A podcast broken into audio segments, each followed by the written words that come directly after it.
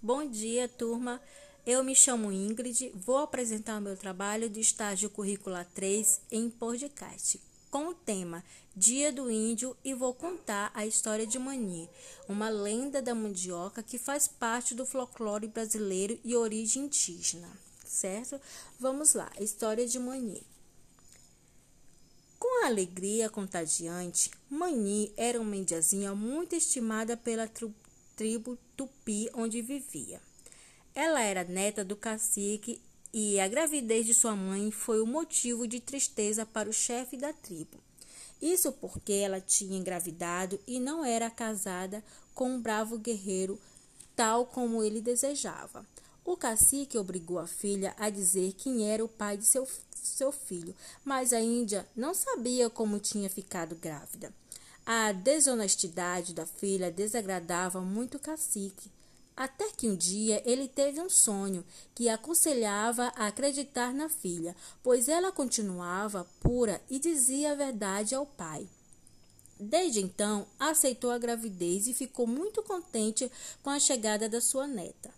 Certo dia, pela manhã, Mani foi encontrada morta por sua mãe ela simplesmente tinha morrido durante o sono e, mesmo sem vida, apresentava um semblante sorridente.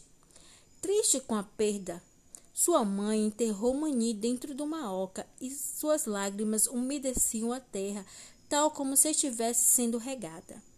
Dias depois, nesse mesmo local, nasceu uma planta diferente de todas as que conhecia, o qual ela passou a cuidar, percebendo que a terra estava ficando rachada. Cavou na esperança de que pudesse desenterrar sua filha com vida. No entanto, encontrou uma raiz mandioca, que recebeu esse nome decorrente da junção do nome mani e da palavra oca. E aí, vocês gostaram da historinha? Espero que sim. Um grande abraço da tia Ingrid. Então, pessoal, o objetivo de contar história, contação de história para criança é levar o, o conhecimento das palavras, os personagens, de quem é a primeira, quem é a pessoa que fala, como se fala. Então é muito importante ter esse desenvolvimento da criança, saber a ortografia também da criança, entendeu? Aí ela vai criando a imaginação, criatividade, melhorando a escrita. O papel do docente, do professor, é levar sempre a leitura em primeiro lugar, levando as crianças na biblioteca.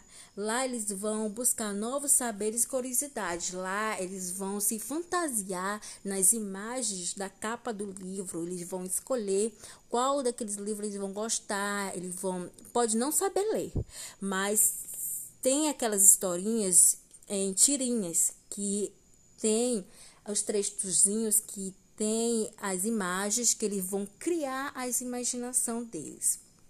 Então, é muito bom que leve a leitura à criança, porque vai estimular o desenvolvimento da criança, a fala da criança, para um futuro bem melhor e com uma cidadania muito melhor de compartilhar com outras crianças. No caso, ela aprende a história e compartilha com outras coleguinhas o que ela aprendeu na escola ou em casa, onde ela aprendeu. Então, só isso, pessoal. Obrigada a todos, obrigada pela atenção de todos.